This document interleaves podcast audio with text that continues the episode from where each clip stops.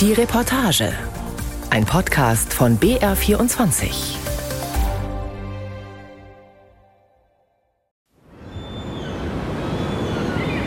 Die Zukunft der Zementindustrie, sie kommt grau daher.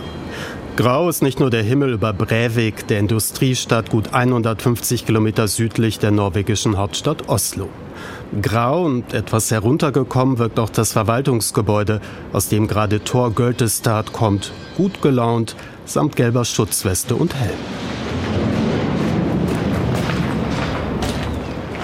Dieses Jahr feiert der schlachsige Typ 30-jähriges Betriebsjubiläum bei Norsem, Norwegens größten Zementhersteller. Und langweilig, nein, langweilig sei es eigentlich nie gewesen, konstatiert der Maschinenbauer. Ende der 90er Jahre wurde das Unternehmen an die Deutschen verkauft, den Baustoff-Multi Heidelberg Materials. Ein Meilenstein, genau wie das Projekt, für das Tor seit gut fünf Jahren verantwortlich ist. But maybe we can go somewhere where we can have a better view yeah, yeah. over the area. Huh? Yeah, sounds good. All right. Von oben hat man den besten Überblick. Tor stapft los, vorbei an Zementmischern und Arbeitern auf Zigarettenpause, rauf auf die Aussichtsplattform. What we see here is uh, Wir sehen zunächst einmal das Zementwerk. Wir produzieren jährlich 1,3 Millionen Tonnen. Und direkt daneben, siehst du, errichten wir die CCS-Fabrik. CCS steht für Carbon Capture and Storage, also die Speicherung von Kohlendioxid im Untergrund. Vom nächsten Jahr an werden wir das CO2 einfangen und in der neuen Anlage speichern.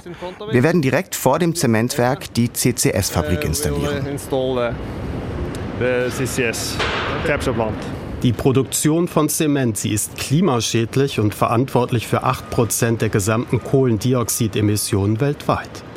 Thor und sein Team wollen das per CCS-Technik ändern, mit deren Hilfe man CO2 speichern kann. So it has been a really long way to come where we are now. Ein Zementwerk klimafreundlich umbauen bei laufendem Betrieb, dafür braucht es einen langen Atem. 2014 fing alles an. Wir standen vor vielen Herausforderungen. Wir sind ja die Ersten, die CO2 bei der Zementproduktion abfangen und lagern, weltweit. Aber wir haben das ganz gut im Griff. Richtig spannend wird es, wenn die CCS-Anlage nächstes Jahr im November in Betrieb geht. Ich bin zuversichtlich, aber Gewissheit haben wir erst, wenn die Anlage läuft. Es ist eine sehr komplexe Anlage. Sie hochzufahren, kompliziert. Da muss alles haargenau stimmen. Alle Kontrollmechanismen und das Timing der einzelnen Schritte müssen passen. Wir wissen nicht, ob der erste Testlauf funktioniert. Es könnte sein, dass es Wochen oder sogar Monate dauert, bis die Anlage in Betrieb gehen kann.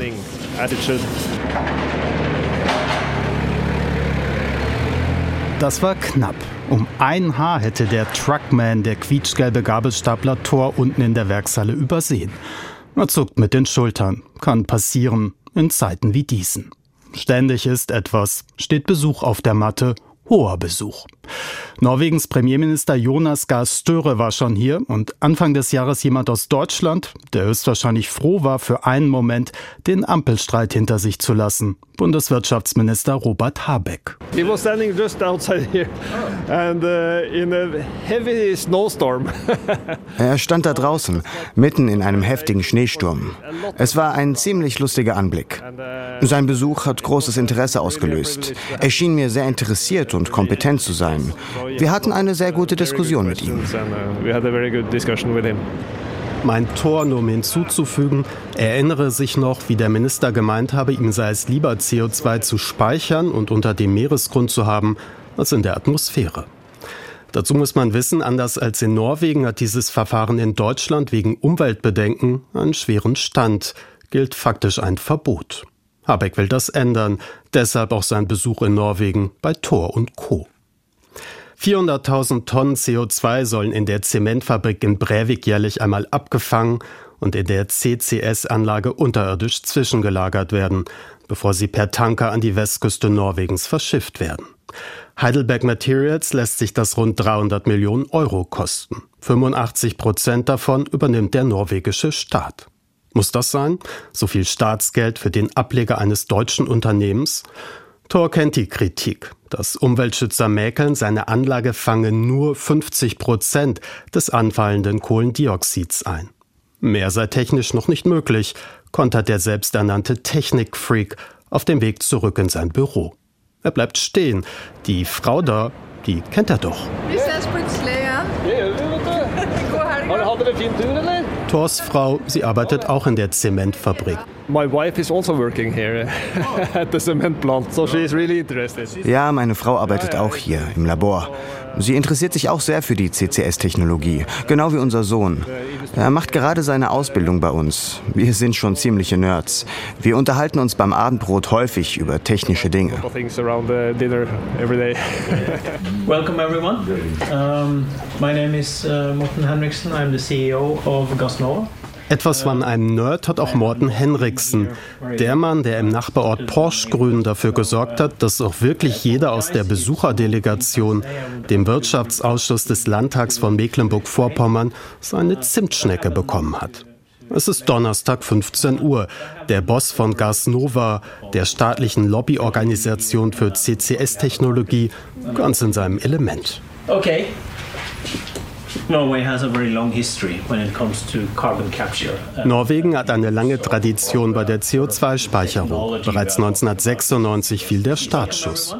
Jährlich speichert das nordische Land jetzt schon gut eine Million Tonnen Kohlendioxid. Eine Dreiviertelstunde dauert der Vortrag. Dann ist auch die letzte Zimtschnecke vertilgt. Der Wirtschaftsausschuss aus Schwerin um diverse Eindrücke reicher. Es ist ein Kommen und Gehen. Am Vormittag waren schon drei Vertreter vom US-Energieministerium da. Alle wollen sie von Morton wissen, wie das geht mit der CO2-Speicherung. Seit Anfang Mai hat er bei Gasnova das Sagen. Der Grund, warum ich den Job angenommen habe, ist, dass ich die CCS-Technologie als essentiellen Bestandteil der grünen Revolution ansehe. Da tut sich gerade sehr viel. Also habe ich mir gedacht, was für eine tolle Gelegenheit.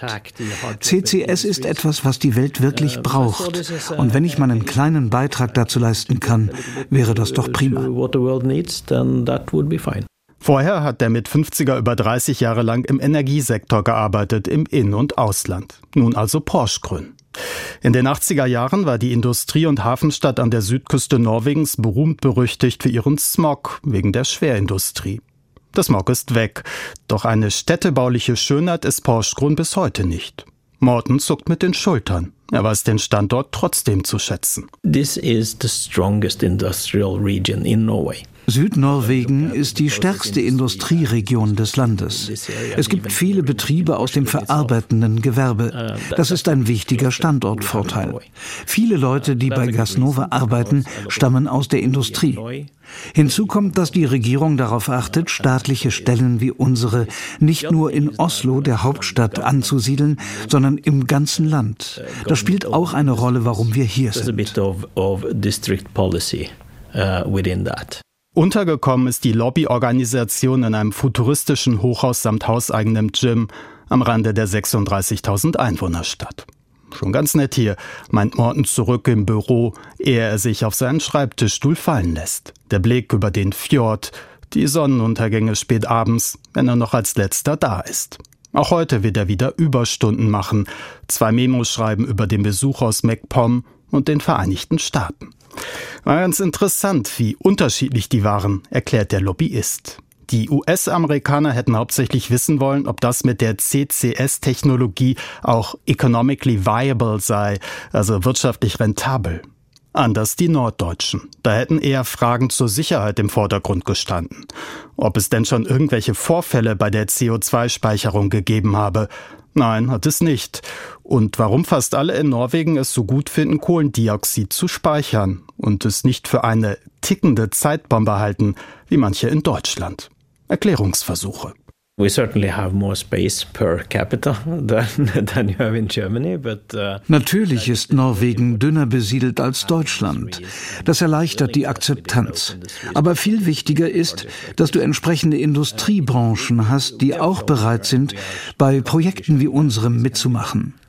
Wir zeigen der Welt, du kannst CO2 unterirdisch speichern und es unschädlich machen. Das geht. Wir hoffen, dass Länder wie Deutschland sich durch uns inspirieren lassen und ähnliche Projekte initiieren. Similar projects elsewhere in Germany and other places.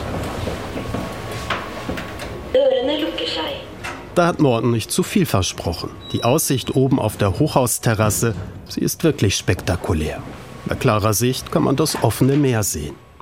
Gut möglich, dass hier einmal deutsche Tanker vorbeischippern, beladen mit verflüssigtem Kohlendioxid, das auf minus 26 Grad heruntergekühlt sein muss. Ja, ich fände das in Ordnung. Vorausgesetzt, das geht. Das Haupthindernis ist bislang die Gesetzeslage. Unsere Regierung müsste ein Gesetz verabschieden, das es ermöglicht, CO2 aus dem Ausland zu importieren. Und ihr in Deutschland müsstet auch eure Gesetze ändern. Wenn das der Fall wäre, könnten wir loslegen. Unsere Kapazität, Kohlendioxid unter dem Nordseegrund zu lagern, ist riesig möglich. Die CO2-Speicherung könnte in Norwegen ohne weiteres ein neuer großer Industriezweig werden. Uh, so it can easily become a large-scale industry.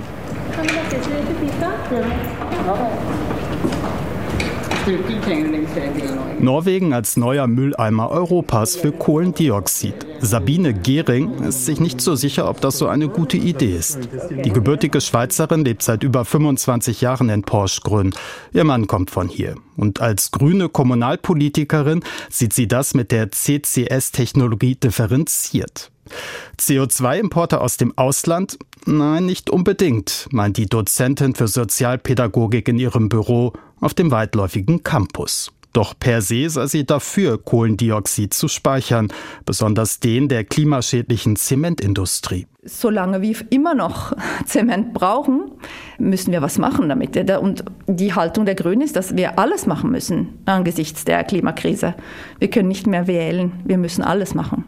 Deshalb ja zur CO2-Speicherung, auch wenn einige aus ihrer Partei von Greenwashing reden und finden, statt den Klimakiller CO2 zu speichern, sollte Norwegen lieber dafür sorgen, dass er erst gar nicht mehr in die Atmosphäre gepustet wird. Doch aus der Öl- und Erdgasproduktion auszusteigen, das ist schwierig. Norwegen, das ist eine äh, Ölgesellschaft mit einem Land, nicht ein Land mit einer Ölgesellschaft. Rund 120 Milliarden Euro hat der norwegische Staat letztes Jahr am Öl- und Gasverkauf verdient. Dieses Jahr könnten es 130 Milliarden Euro werden. Sabine kennt die Zahlen. Die Abhängigkeit ist schon sehr stark und da kommt so viel Geld rein, das ist so wichtig, so viele Arbeitsplätze, so viel auch äh, Industrie, die an den Ölsektor äh, liefert, nicht?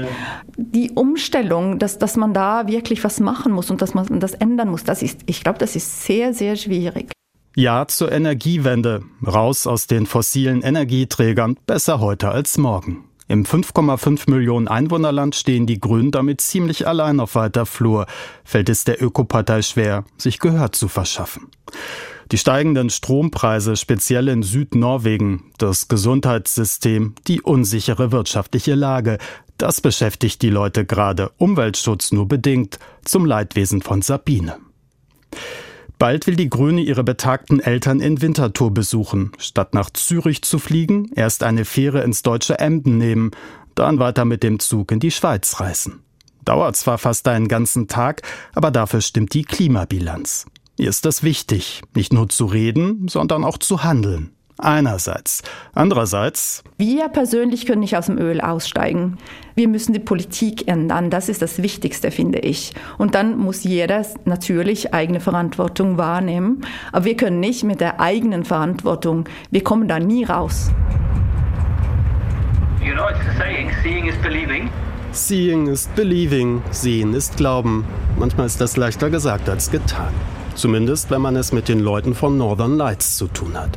Erst heißt es, ja klar könne man sich das erste Kohlendioxid-Zwischenlager weltweit westlich von Norwegens zweitgrößter Stadt Bergen anschauen, die Baustelle und das Besucherzentrum. Dann könnte es schwierig werden, schließlich geht doch nicht. Aber zumindest hat Geschäftsführer Börre Jakobsen Zeit für ein virtuelles Date, um darüber zu reden, warum seine Northern Lights Teil des staatlichen Longship-Projekts sind.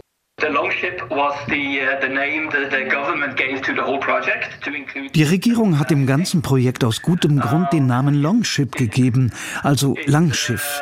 Der Name spielt darauf an, dass die Wikinger im Mittelalter in solchen Langschiffen unterwegs waren und die Schiffe eine große technische Innovation darstellten. Du konntest in diesen Booten Ozeane überqueren. Bei unserem Projekt ist das ähnlich. Auch wir und das Zementwerk in Breivik probieren mit der CCS-Technologie etwas völlig Neues aus. Deshalb passt der Name Longship so gut. Mir gefällt er richtig gut, genau wie unser Name Northern Lights. Das ist auch symbolisch gemeint. Northern, weil wir in Nordeuropa liegen und Lights, Lichter, das ist eine Referenz an die Nordlichter im Winter und dass wir mit unserem Licht den Weg in die Zukunft weisen.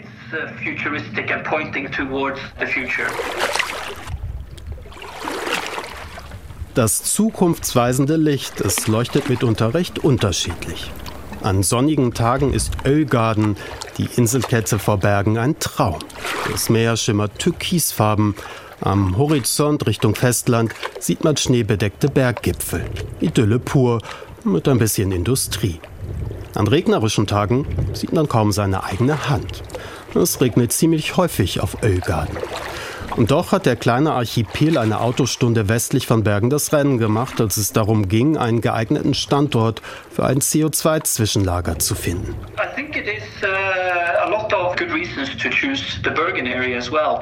Wir sprechen eine Menge guter Gründe für die Gegend um Bergen. Wir haben große Gas- und Ölterminals und auf relativ kleinem Gebiet ausgesprochen viel industrielle Kompetenz. Du findest hier schnell Mechaniker und Ingenieure für unsere Anlagen, Infrastruktur Infrastruktur wie Tanker und Hafenanlagen. Das erleichtert das tägliche Geschäft. Und der zweite Grund, warum wir uns für Öigarden entschieden haben, ist, du brauchst einen geeigneten Standort, um CO2 zu lagern. Und den haben wir, nicht allzu weit von der Küste entfernt, in der Nordsee. In rund 2600 Metern Tiefe in leeren Öl- und Gasfeldern, die praktischerweise schon per Pipeline mit Ölgarden verbunden sind. Im vierten Quartal 2024 soll es losgehen. Die Andockstelle für Schiffe ist bereits fertig, wie man beim Vorbeifahren von außen sehen kann. Jetzt hängt alles vom Zementwerk in Brävik ab. Ohne ihr CO2 keine Zwischen- und Endlagerung. So lautet der Deal. Doch der Mann, der über 30 Jahre lang für Shell gearbeitet hat, einen der vier Anteilseigner von Northern Lights, neben zwei weiteren Energieunternehmen und dem norwegischen Staat, der Manager ist zuversichtlich, dass alles nach Plan läuft. Demnächst will er wieder nach Ölgarden reisen, sich die Baustelle anschauen, mit dem Bürgermeister reden. Kritik am Projekt, an der CCS-Technologie, nein, die habe er auf der Inselkette nicht vernommen, meint er abschließend. Das Interview ist fast schon zu Ende, da setzt Börre noch einmal an. Eines will er noch klarstellen. Unser Hauptantrieb für die CO2-Speicherung ist nicht, Öl und Gas länger zu fördern. Wir tun das, um die Emissionen von Industriebranchen wie der Zementindustrie zu senken, die sonst kaum eine andere Möglichkeit haben, das zu erreichen.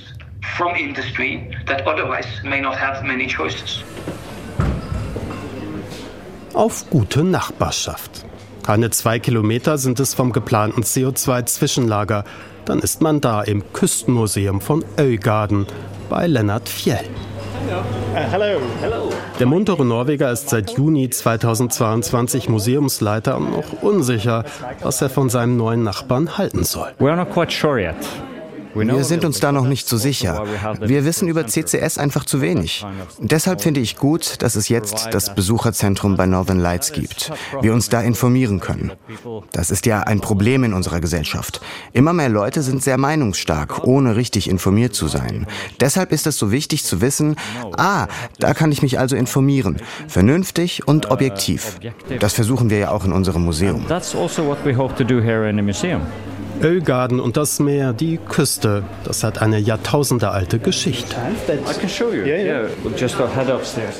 Lennart spurtet los, die Holztreppe hoch zur Ausstellung. Er hat sich viel vorgenommen für die nächsten Jahre, will das Museum didaktisch ins 21. Jahrhundert hieven, wie er das nennt. Auch die negativen Folgen der Öl- und Gasindustrie stärker reflektieren. Ein paar Räume hat er schon umgestaltet. Hier etwa, meint er und bleibt vor vier Vitrinen stehen, gehe es darum, wie viel Spielzeug Kinder zu verschiedenen Zeiten gehabt hätten und was das über unser Konsumverhalten aussage. Er zeigt auf die Vitrine rechts die aktuellste. Fast alles Plastik, sprich nicht gerade umweltverträglich. Dass Lennart so allergisch auf Plastik reagiert, hat seinen Grund. Vor zwei Jahren hat er zusammen mit einem Freund Ocean Scenarios gegründet, seine Umwelt-NGO. There we dealt with uh, the plastic pollution in the ocean. Unsere Stiftung beschäftigt sich mit der Umweltverschmutzung der Ozeane durch Plastik. Das ist auch bei uns in Öigarden großes Thema. Spätestens seit der berühmte Sutra-Wal für unsere Hauptinsel Sutra tot angespült wurde und sich in seinem Magen Unmengen Plastik befanden. Der Plastikmüll in den Meeren ist ein Riesenproblem, speziell hier. Die Nordsee wird ja durchzogen von Strömungen. Sprich, bei uns landet jede Menge ausländischer Plastikmüll plus einheimisches Plastik von der Fischerei und den Fischfarmen. Das ist auch ein großes Problem. Ein großes Problem ist auch Kohlendioxid, der Klimakiller.